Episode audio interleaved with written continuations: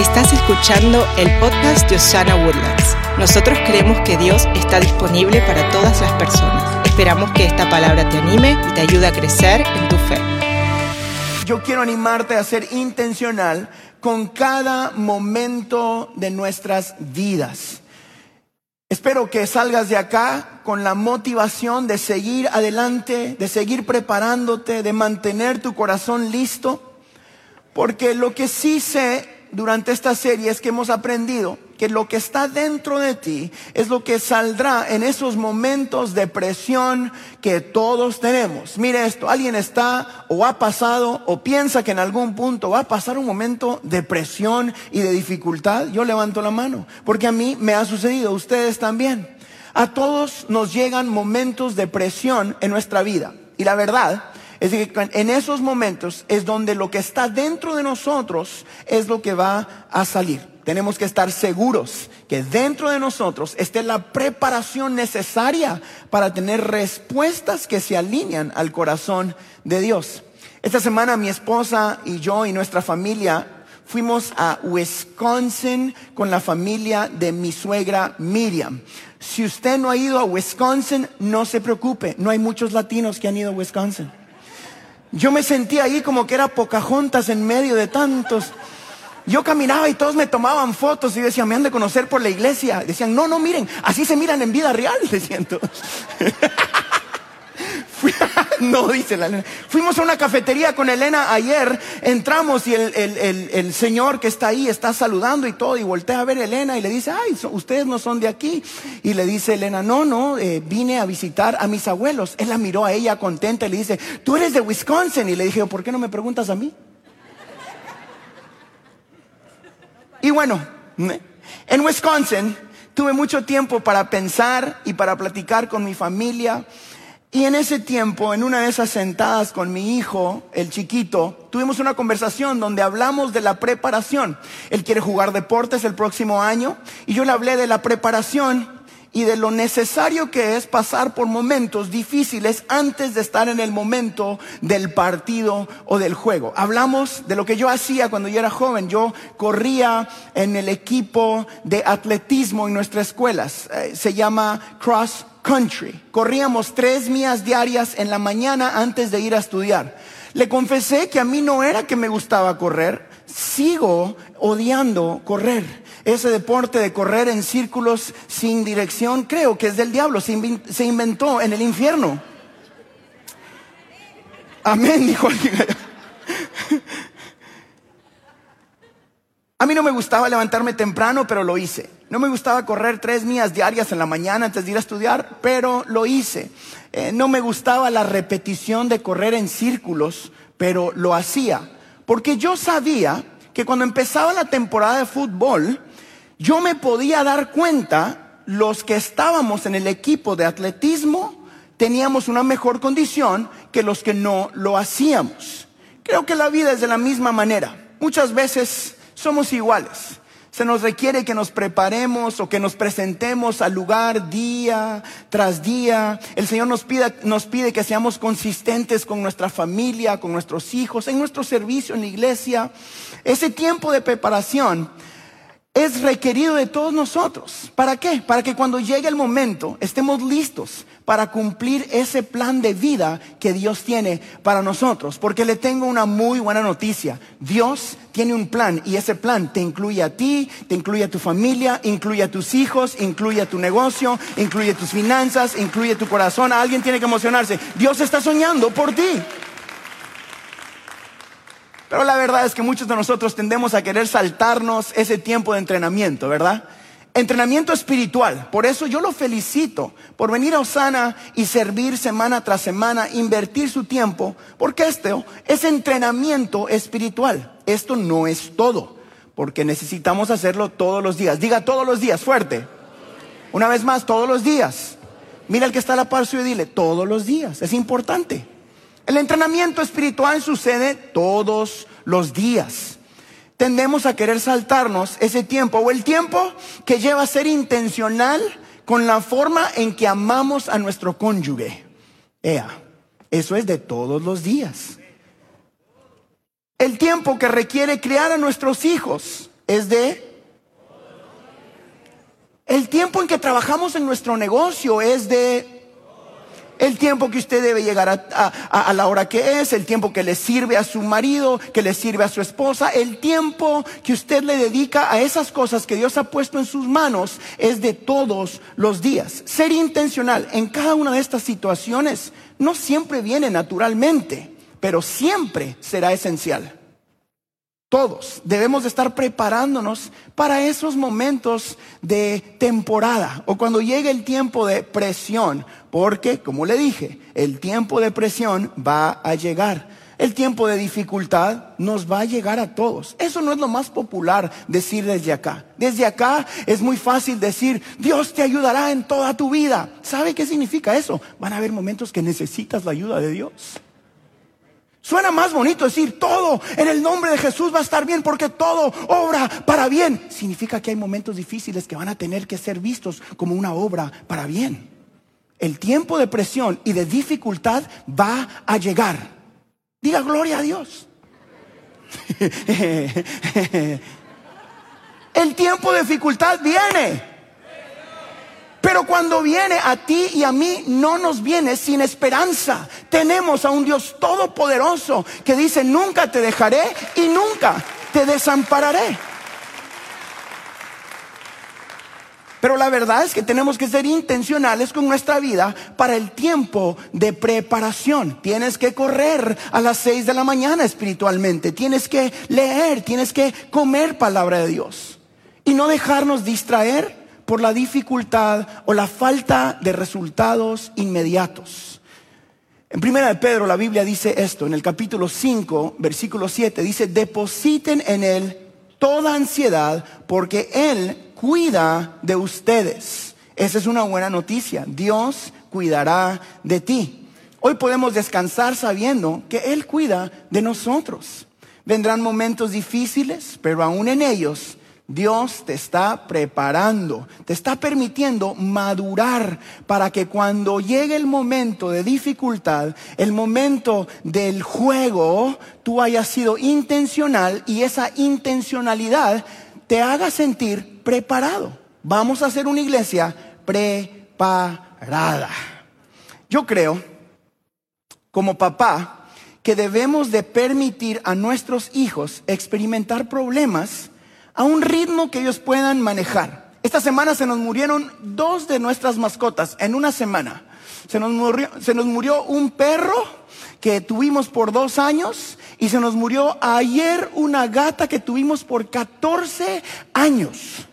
Y, y, en casa yo, yo traté de entretener a los niños, de distraerlos y dentro de mí anoche escribí esto, dije, tengo que permitir que mis hijos puedan eh, lidiar con ese problema para que puedan ir madurando, porque en la vida van a tener que enfrentar ese tipo de problemas.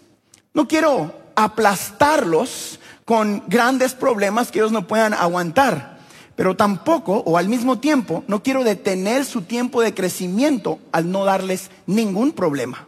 Papá Dios con usted y conmigo hace lo mismo.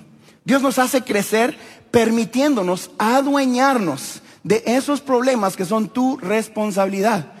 Pero quiere que le entreguemos a Él todas nuestras preocupaciones. Em, hay una gran diferencia entre lo que es tu responsabilidad personal y los que son preocupaciones legítimas. Esta semana eh, hubo un cambio en la ley en este país eh, que se llama Roe versus Wade. ¿Alguien miró eso?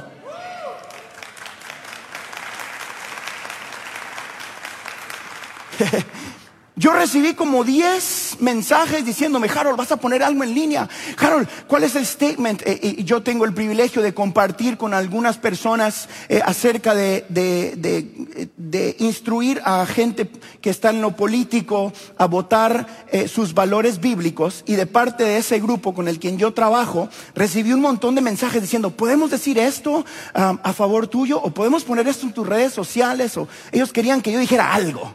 Y yo estaba en tiempo de mi familia. Y me puse a pensar, yo no puedo dejar que algo tan importante quite mi atención de lo más importante, que es mi familia. Así que Yo quiero ser intencional. Claro que vamos a decir algo. Claro que creemos en que Dios está a favor de nuestro país y que Dios está cuidando de nuestro país en el nombre de Jesús. Pero si no empiezo a cuidar yo por mi casa, no puedo tomar la responsabilidad de otras cosas.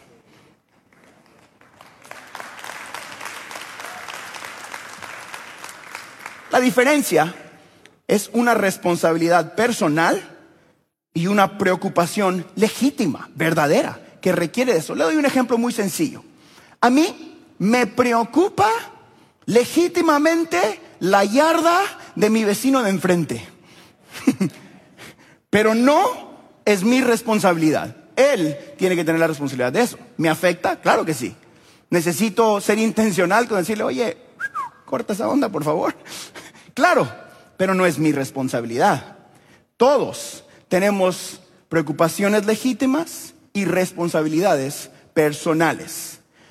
Jesús quiere que tú le deposites a Él todas estas preocupaciones legítimas. Algunos de ustedes entraron a este lugar con preocupaciones reales, legítimas, verdaderas, con cargas que tienes dentro de ti que necesitas dejar a los pies de la cruz una preocupación que sucedió en mi vida, que se convirtió en una responsabilidad personal, fue cuando Elena y yo nos fuimos a vivir a Guatemala como misioneros. Yo fui, hice un concierto, miré algo que me preocupó legítimamente y esa preocupación el Señor la puso en mi corazón y causó que yo llevara a mi familia y a mis hijos a servir a esa gente. Pero hasta que no baje a tu corazón y no sea de parte de Dios, es una preocupación legítima que tienes que poner a los pies de la cruz del Calvario. ¿Me estoy dando a entender esta mañana? Por lo tanto, yo quiero hacer algo práctico el día de hoy. Esto no lo he hecho nunca en mis años de predicar. Estamos hablando y estamos leyendo lo que la palabra dice de que podemos dejar nuestras cargas a los pies de la cruz por los próximos 30 segundos. Yo quiero invitar a ustedes que vinieron aquí con una preocupación legítima, que hagan algo importante. Tome su celular o un papel o escríbalo en el brazo de su marido, allá al lado. Y usted tiene dos o tres preocupaciones o cargas que trajo a este lugar, que yo quiero que juntos como iglesia oremos y antes de continuar el mensaje, los dejemos a los pies de la cruz. ¿Podemos hacer eso hoy? ¿Cuántos quieren salir de este lugar con menos carga? Entendiendo de que Dios está a su favor. ¿Cuántos quieren dejar esas preocupaciones a los pies de la cruz del Calvario? El día de hoy yo te quiero dar la oportunidad de que activemos lo que la palabra nos está enseñando aquí.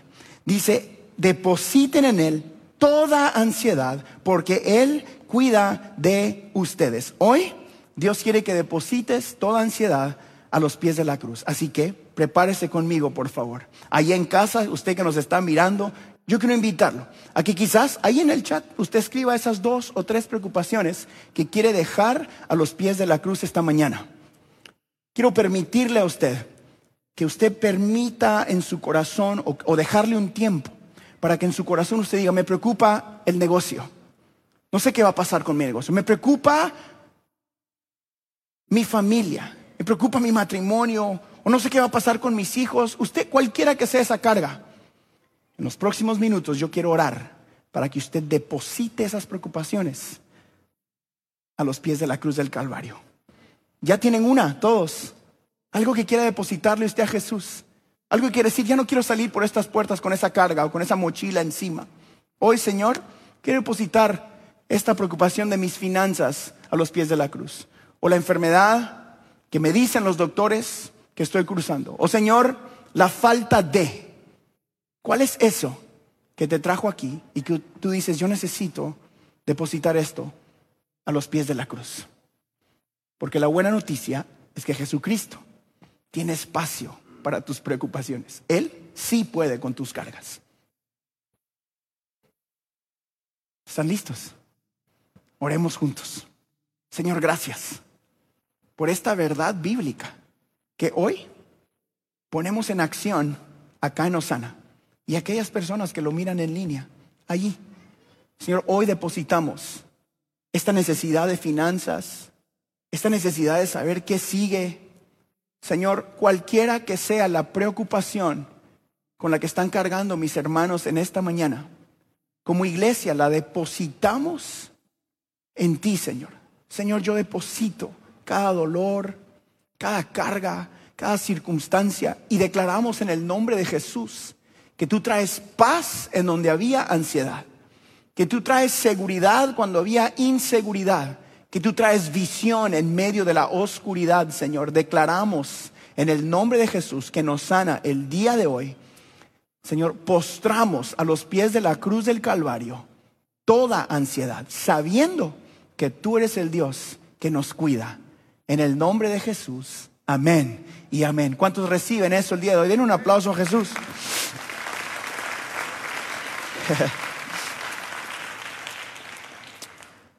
Quiero contarle una historia de un chico que se llama Nehemías, hablando de ser intencional y hablando de prepararte para el tiempo de dificultad o depresión que quizás vas a experimentar en tu vida. Se la cuento, pero también le quiero dar a usted el desafío de leer Nehemías como del capítulo 1 al 5. La va a leer como en 20 minutos si sabe leer, si no en 28 si no sabe muy leer, ¿ok? Pero usted lo puede leer. Es una historia linda. Yo le doy la versión Harold Guerra. lo que sucede es que Nehemías tiene un trabajo donde él tiene que que el rey eh, lo hiciera para asegurarse de que no hubiera nada que le hiciera daño a ese rey. Ese es un muy buen trabajo hasta el día que no lo es. Ese trabajo es el mejor trabajo hasta el día de que de verdad funciona, ¿verdad? Y cuando funciona es que había algo malo, ahí quedó el pobre Nehemías. Pero el trabajo de Nehemías era eso. Usted sabe que hablamos durante esta serie de la importancia de la proximidad, de estar cerca. Cuando tú estás cerca del rey tienes acceso al rey a poder compartir. Y Nehemías tenía esto. Nehemías estaba trabajando con el rey y lo que sucede es de que vienen alguien de su pueblo o de su ciudad, que era Jerusalén, y le cuentan a Nehemías que la muralla alrededor de su ciudad estaba en ruinas, se había caído y que las puertas que protegían la ciudad las habían quemado. Esto en la historia bíblica nos damos cuenta que mueve el corazón de Nehemías a orar y a ayunar hasta el punto que el rey uno de estos días se da cuenta de que algo anda mal con Nehemías. Quiero que miremos la masterclass de intencionalidad que Nehemías nos da en estos tres o cuatro capítulos. Una vida eh, de Nehemías que está en un lugar de, de importancia, rodeado de gente que le va bien, y de repente el Señor deposita en su corazón una responsabilidad personal, porque él tenía acceso a ayudar a su gente. Lo primero que Nehemías hace es se pone a orar y a buscar de Dios para poder comunicar lo que estaba sucediendo con el rey, sabiendo de que si comunicaba eso de una manera incorrecta, su vida estaba en peligro. Aquí está la primera clase que Nehemías nos da sobre ser intencionales cuando Dios te da una responsabilidad personal. Y es una vida intencional comienza con la oración. La Biblia enseña que Nehemías va a buscar de Dios. En el capítulo 1, versículo 11, miramos un pedacito de la oración que Nehemías empieza a hacer. Nehemías dice eso, dice, Señor, te suplico que escuches nuestra oración, pues somos tus siervos y nos complacemos en honrar tu nombre y te pido que a este siervo tuyo le concedas tener éxito y ganarse el favor del rey. Dios había posicionado a Nehemías para lo que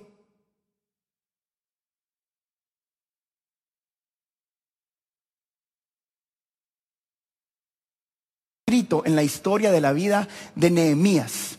¿Por qué es importante resaltar eso?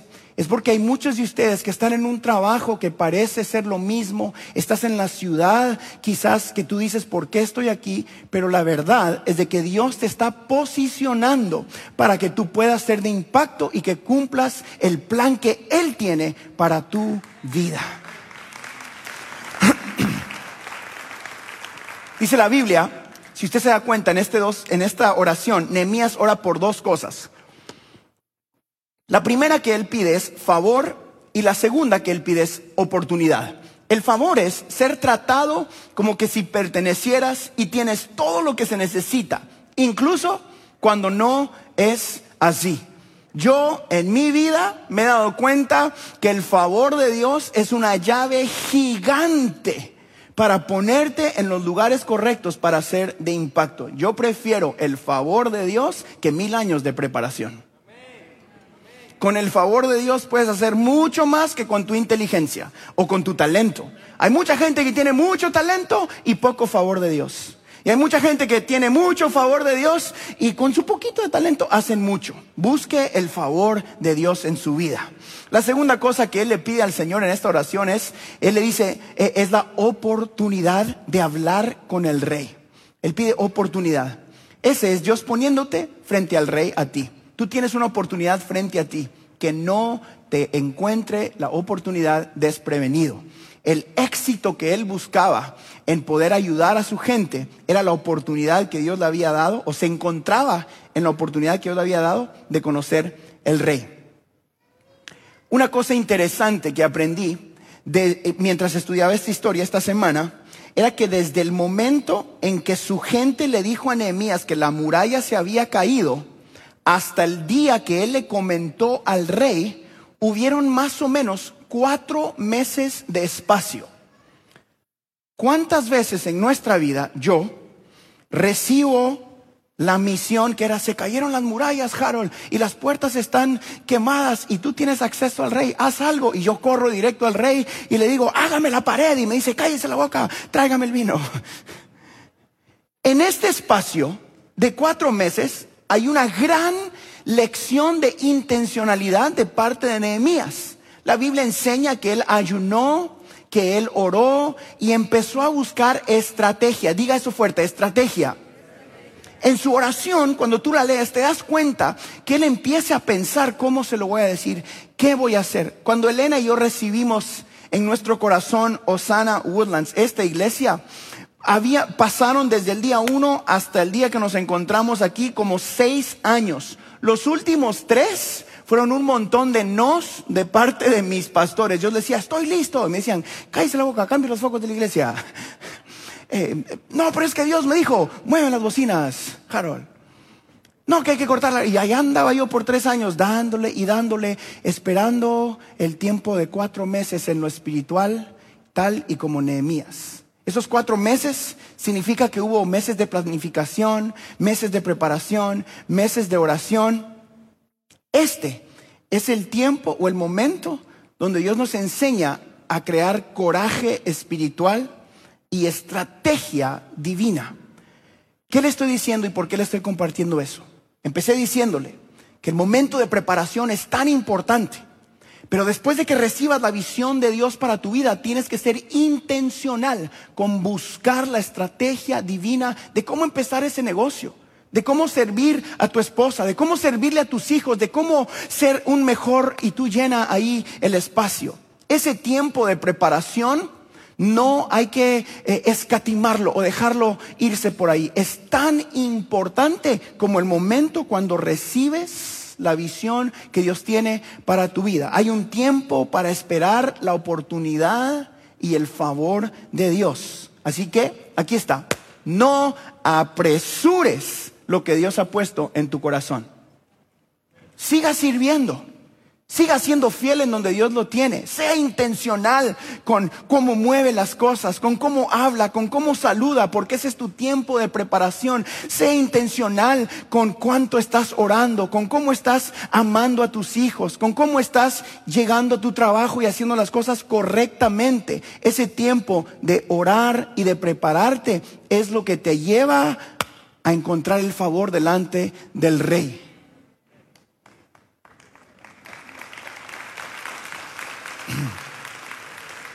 Harold, ¿qué nos estás diciendo? Siga llegando, siga preparándose, mantenga su corazón listo, no te canses de hacer el bien, dice la Biblia. Tu tiempo está cerca y mientras más se acerca, más debes prepararte. Yo recuerdo, yo seguía corriendo en círculos. eran tres mías y ahí iba yo. Decía, viene la temporada, viene la temporada.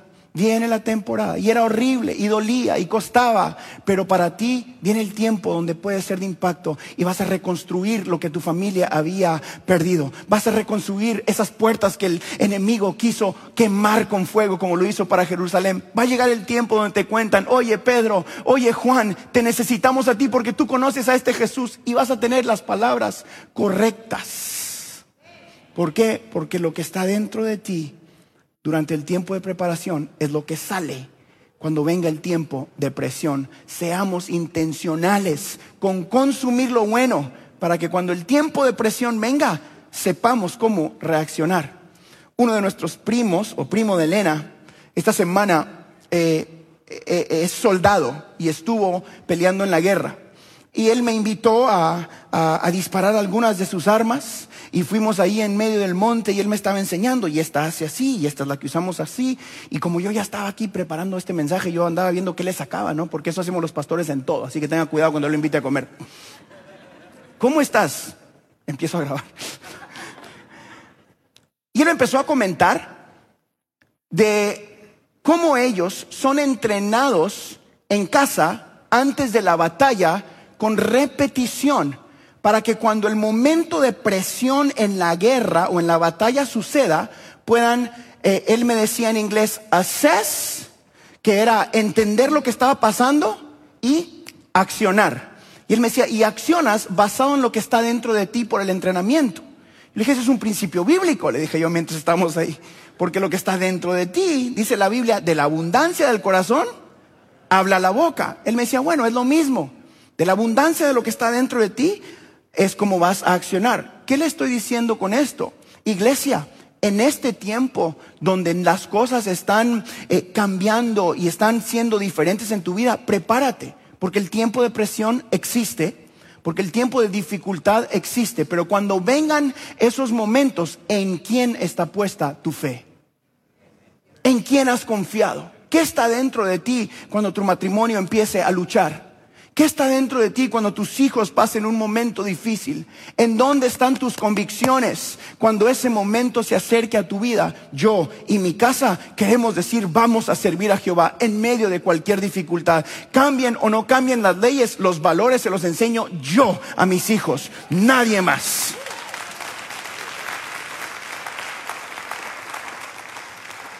Ser intencional con tu tiempo de oración y búsqueda de Dios va a depositar dentro de ti todo lo que necesitas para esos momentos.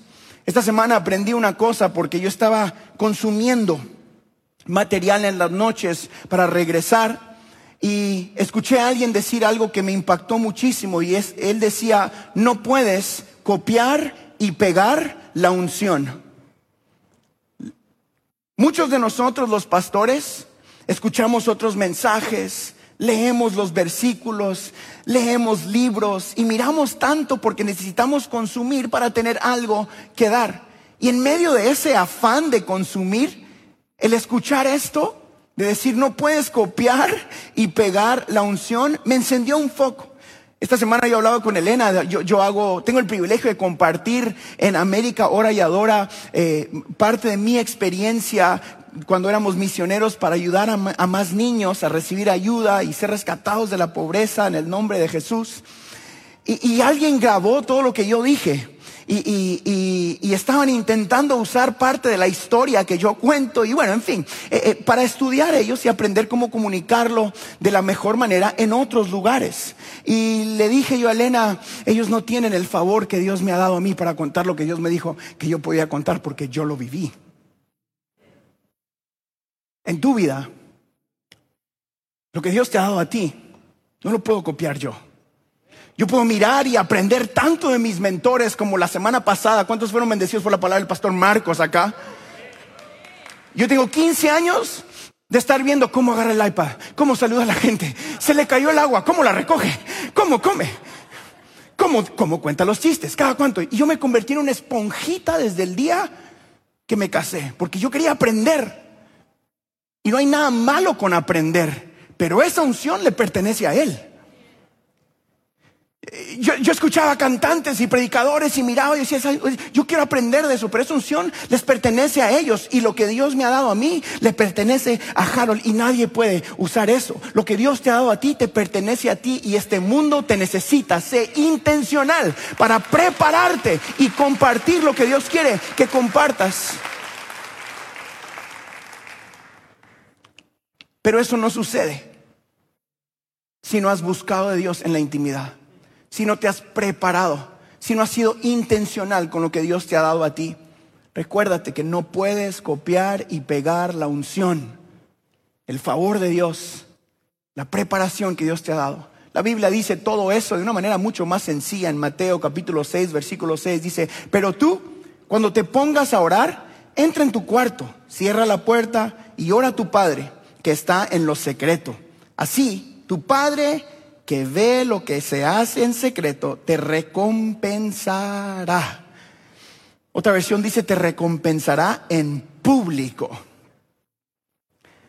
Cuando esos momentos llegan a nuestra vida, necesitamos haber pasado tiempo con Dios en la intimidad para que tengamos dentro de nosotros lo que necesitamos para compartir. En la vida de Nehemías, después de que él habla con el rey, sobre la reedificación de la muralla, eh, es interesante ver que en esa conversación, antes de que él le diga lo que necesita y lo que va a necesitar hacer en el camino y todo eso, él habla con Dios. Aquí está un consejo que quiero que usted lo lea, por favor, lea Nehemías esta semana, va a entender esto mucho más. Yo no tenía todo el tiempo para leerles toda la historia, pero en esa conversación podemos ver una gran intencionalidad que él tiene y es que antes de hablar con el rey, Nehemías siempre hablaba con Dios. La Biblia dice, antes de hablar con el rey, él oró a Dios y después habló con el rey. Antes de hablar con el rey, ayunó y buscó de Dios. Y en tu vida, antes de llegar a la oportunidad, asegúrate de hablar con Dios antes de presentarte ante reyes y sacerdotes, antes de que quieras estar aquí donde Dios te quiere tener, asegúrate de hablar con Dios. Y cuando llega ese momento, el rey le pregunta, ¿qué es lo que quieres, Nehemías? ¿Qué necesitas? Y Nehemías sabía exactamente qué pedir porque había sido intencional. Estaba preparado cuando llegó el momento. Aquí está el consejo de eso, que no te pillen desprevenido. Que los reyes nunca te encuentren sin esa respuesta. ¿Qué necesitas, Nehemías? ¡Pum! Contesta, porque había sido intencional. Cuatro meses de buscar de Dios y de preparación. Le dice, necesito madera, necesito una carta, necesito que me envíes, necesito ayuda. ¿Cuántas veces en nuestra vida nos hemos encontrado en enfrente de oportunidades y te dicen, bueno, dele para allá, usted puede? Y tú dices, eh, mejor no es que me da pena. No, no, no, es que yo no puedo, que manden a otro. Y Dios te dice, pero si aquí está tu oportunidad, pero sin intencionalidad, nos perdemos de las oportunidades de Dios. Un ejemplo en mi vida, hace unos años yo era pastor de jóvenes y estaba empezando a compartir y empezando a desarrollar esto de la comunicación y de compartir el Evangelio. Y mi suegro estaba haciendo un evento que se llama Adoradores en la Arena México. ¿Te acuerdas, amor? Y yo miré quién iba a predicar y era como que todos estos grandes predicadores que yo admiraba durante ese tiempo. Es más, me pirateaba sus mensajes. Y dice, no, iba a predicar Andrés Speaker y Marcos y cuál y no sé quién y no sé cuánto. Y así de la nada mi suegro me dice, oye Harold, ¿por qué no predicas tú? yo, órale, sí. Y en la noche, ¿te acuerdas, amor? ¡Ay, Jesús! Era una ansiedad horrible. Y miré todos sus mensajes, los que pude. Y después en mi mente yo empecé a decir, pero si yo nací para esto. Pero si yo tengo el favor de Dios también que ellos. Pero es el mismo Dios al que ellos predican, yo le predico también. Pero si Dios va conmigo, también yo voy a poder. Y fui ante el rey y le digo, dame una carta, dame madera, dame algo para decir a mí también. Y, me paré como a la orilla de la tarima y estaba, y bueno, y no sé qué, y termina, no sé quién predicó antes mí, como que Andrés Speaker era como que, ¡guau! Y la gente. Y ahora con ustedes, Harold, y ahí venía yo, ¡ay, Padre Santo, ten misericordia! Buenas noches, ¿cómo están? Según yo, bien, ¡guau! Pero por dentro estaba así, mire. Pero cuando llegó mi momento, me aseguré de haber pasado mis cuatro meses de preparación y gimnasio espiritual para que cuando te pregunten, ¿qué necesitas? ¿Qué quieres hacer? Puedes decir, necesito madera, necesito una carta del rey, necesito gente que me ayude. Para que cuando llegue tu momento de Osana Woodlands tú puedas mirar a la gente y decir, Dios vino conmigo y Dios me envió. Porque tu momento viene, porque tu momento viene, porque tu momento viene.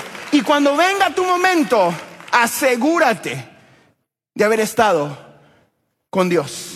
Nehemías habla con el rey, le dice todo lo que necesita y lo genial que yo, eh, yo creo que este mensaje necesita parte 2, ¿verdad? ¿Cuántos quieren oír la parte 2 de este mensaje? Porque tengo que ir cerrando. Nehemías se encuentra con el rey, le pregunta qué necesitas, él le dice todo lo que necesita y después, en vez de decir, bueno, accionamos hoy mismo, tiene un viaje de más o menos, esto lo estudié anoche, así que si estoy equivocado no me juzgue, por favor, más o menos un viaje de 900 millas a burro y con, no, no, en burro, perdón, no con burros. Y ahí iban 900 millas en camino hacia donde estaba la muralla. Yo me pregunto, ¿cuánta gente se queda en ese viaje de 900 millas? Durante esas 900 millas de caminar y caminar, yo no sé cuántos desafíos encontró en el camino, pero él llevaba todo lo que necesitaba. Llevaba una carta del rey, llevaba permiso para cortar madera, llevaba gente que lo ayudaba. Y cuando llega, si hubiera sido Harold después de 900 millas, yo hubiera llegado y le digo, toquen una trompeta y toquen una canción de Harold y Elena, la de paso a paso. Y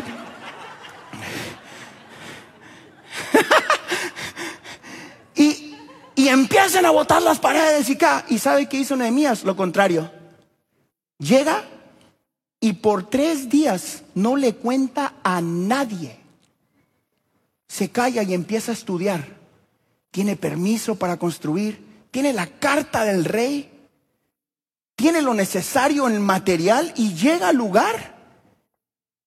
Y lo primero que hace es el a solitas, dice la Biblia, empieza a estudiar. ¿Cómo le haremos aquí? ¿Cómo va a ser esto? Y empieza a dar vuelta y empieza a estudiar. Hay todo un mensaje en eso. No te apresures. Tranquilo, Cirilo. Eso está en haroldguerra.com. Eh. tranquilo, respire profundo. Eso es lo que más me cuesta a mí, le soy honesto. Tengo la palabra de Dios, tenemos los recursos, tenemos el sí de Dios y yo quiero hacerlo ya. Y Dios me dice, epa, espérese, trabaja en la estrategia.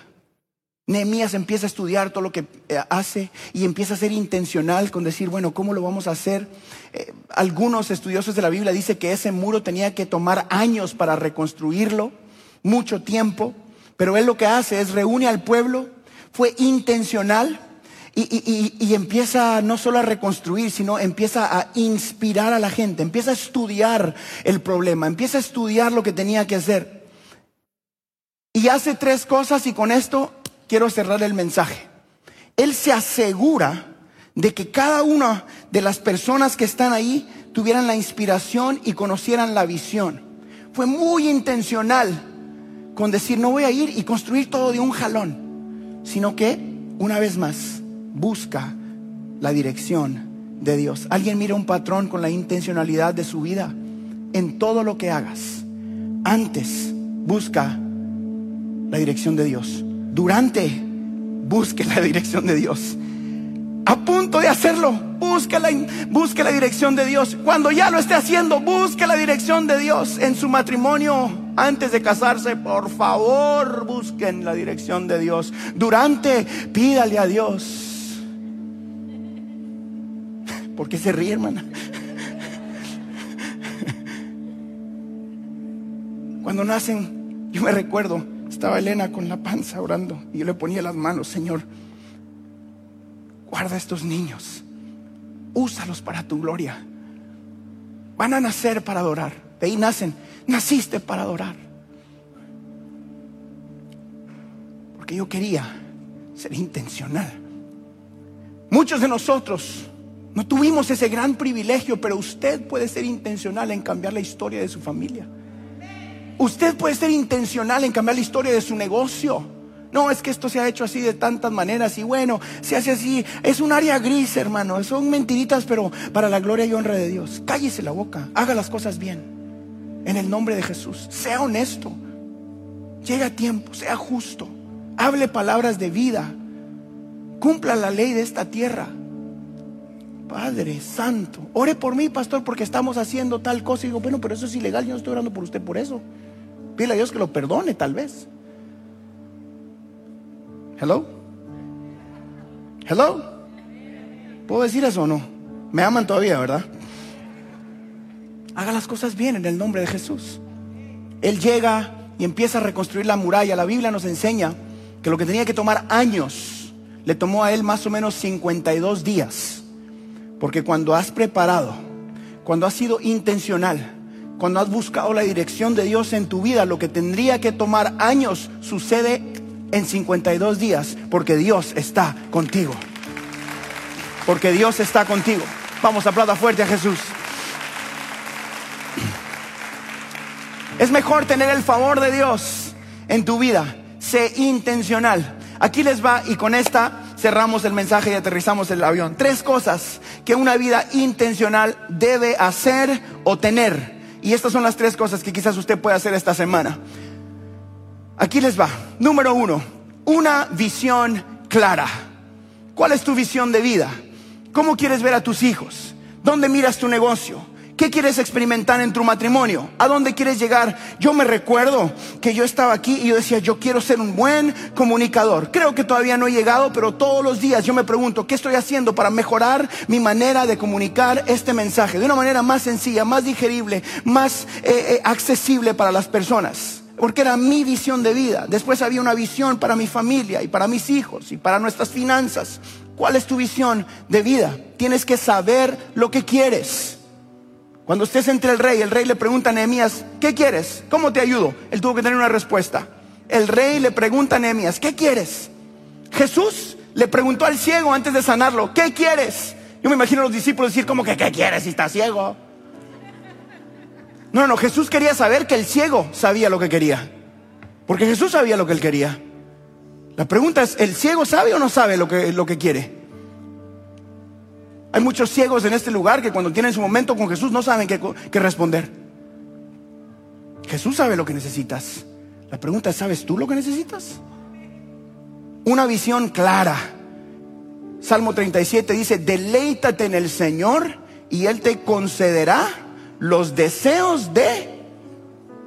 Significa que usted tiene que saber lo que quiere. Deleites en el Señor, pero tiene que tener claro. Yo, aquí va una visión. Quiero que esta ciudad sepa que Dios está accesible, que amar a Jesús no es difícil. Quiero que amemos a las personas. Quiero ver los grupos de conexión en nuestra iglesia ser más grandes que nuestra iglesia. Quiero que usted pueda amar a las personas, que ame a su vecino que no viene a nuestra iglesia. Quiero que la gente sepa que el Evangelio funciona. Quiero que este país se rinda ante los pies de Cristo y voy a gastar mi vida comunicando que Jesús funciona. Esa es la visión. Claro, ¿cuál es tu visión? Stephen Covey, Covey dijo, comience con el final en mente. Entienda cómo quiere terminar. En inglés es start with the end in mind. Comience con el final en la mente. Una visión clara. Número dos. Quiero invitarlo a que haga un inventario de vida. ¿Con quién estás invirtiendo tu tiempo? ¿En qué estás invirtiendo tu tiempo?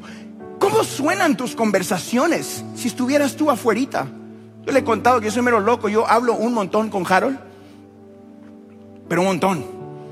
Y me pregunto, ¿cómo suena Harold ante otras personas? ¿Realmente me importan las personas? ¿Realmente amo hacer esto o lo hago porque es mi trabajo? ¿Realmente amo los grupos? ¿Realmente amo a mis hijos, a mi esposa? Haga un inventario de vida. Nehemías llega ahí y durante días estudia, mira la muralla, se enamora de la visión.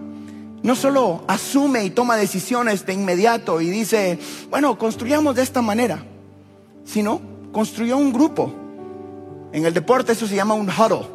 Bueno, y se, rodean los jugadores nada más. Y el que viene agua, si se trata de meter el entrenador, dice, ¡eh! El del agua para allá. Si usted era el del agua, lo amamos de todos modos, no se preocupe. Pero no era parte del equipo. Haga un inventario de vida y no permita que nadie se meta en su circulito si no es parte del equipo. Ámelo, cuídelo. Pero usted tiene una visión que cumplir, que nada lo distraiga. Tenga cuidado con quien deja entrar a la reunión. Asegúrese de tener mentores, gente que lo está alentando. Necesitas aliados a tu lado, porristas, personas que lo ayuden y que no lo retrasen en esa visión. C.S. Lewis dijo una frase que quiero compartir con ustedes. C.S. Lewis dijo, lo mejor después de ser sabio es estar rodeado de personas que sí lo son. Yo me aseguré de eso. Por eso me junto con Elena todos los días de mi vida. Y la pastora Allison. Y el Beto. Y Dani. Y ando buscando. ¿Quién más? ¿De quién más puedo aprender? ¿De quién más puedo aprender? Por eso tenemos un pastor mentor aquí para que nos enseñe. Porque si yo no soy sabio, me voy a asegurar de estar rodeado de gente que sí lo sea. En tu vida, haga un inventario el día de hoy. Si es Lewis decía esto, mi mamá decía, dime con quién andas y te diré. Ah, ok, ahí la dejo. Si quieres reconstruir tu vida, muchas veces tendrás que reconstruir tu círculo de intimidad. Con quién estás todo el tiempo generalmente refleja quién vas a ser. Y número tres, y ya con esta me despido. No construir solo. Tu visión de vida va a requerir de gente a tu alrededor. Va a requerir de que tengas una visión clara, de que hagas un inventario de vida y que no lo hagas solo. Yo les he contado que las decisiones más tontas de mi vida las he tomado cuando andaba a solas. Cuando no había nadie a mi alrededor que me dijera, Harold, no, no, no, no, no, no, no. Por ahí no es. No te metas por acá, metete por acá. Harold, no hagas esto. Usualmente cuando esas decisiones las tomé, las tomé sin un consejero, sin un, sin un porrista, sin alguien que me recordara, hey, pero tu visión de vida no va para allá, va para allá. ¿Por qué estás haciendo esto? ¿Por qué estás hablando así si tú no debes de hablar así? ¿Por qué estás mirando esto en la televisión si tú no deberías de estar consumiendo eso? Porque en el momento de presión lo que está dentro de ti es lo que va a salir. ¿Por qué estás escuchando eso si lo que escuchas es lo que va a entrar a tu corazón y cuando vengan esos momentos difíciles, eso es lo que va a salir de ti? Nehemías llega a este lugar inspira a la gente y construyan lo que debería haber tomado años en 52 días. No hay manera de que él hubiera podido construir esa pared o esa muralla y esas puertas a solas. Nehemías delegó, estableció un plan maestro para que el pueblo construyera la sección del muro que, que podían ver desde su casa. Es una enseñanza lindísima, por eso quiero hacer una parte 2 de este mensaje. Estoy diciendo de que juntos podemos hacer mucho más que solos. Siembra servicio, siembra amor, siembra tiempo, para que puedas tener esa gente que te ayuda a construir cuando Dios te entregue a ti tu momento. Yo por eso, públicamente les quiero dar muchas gracias a todos ustedes por haber abrazado esta visión que primero le pertenece a Dios y que a mí me da el privilegio de comunicársela a esta ciudad. Osana es de cada uno de ustedes. Esto es un gran privilegio para nosotros construirlo con ustedes. Por favor, Desen un fuerte aplauso.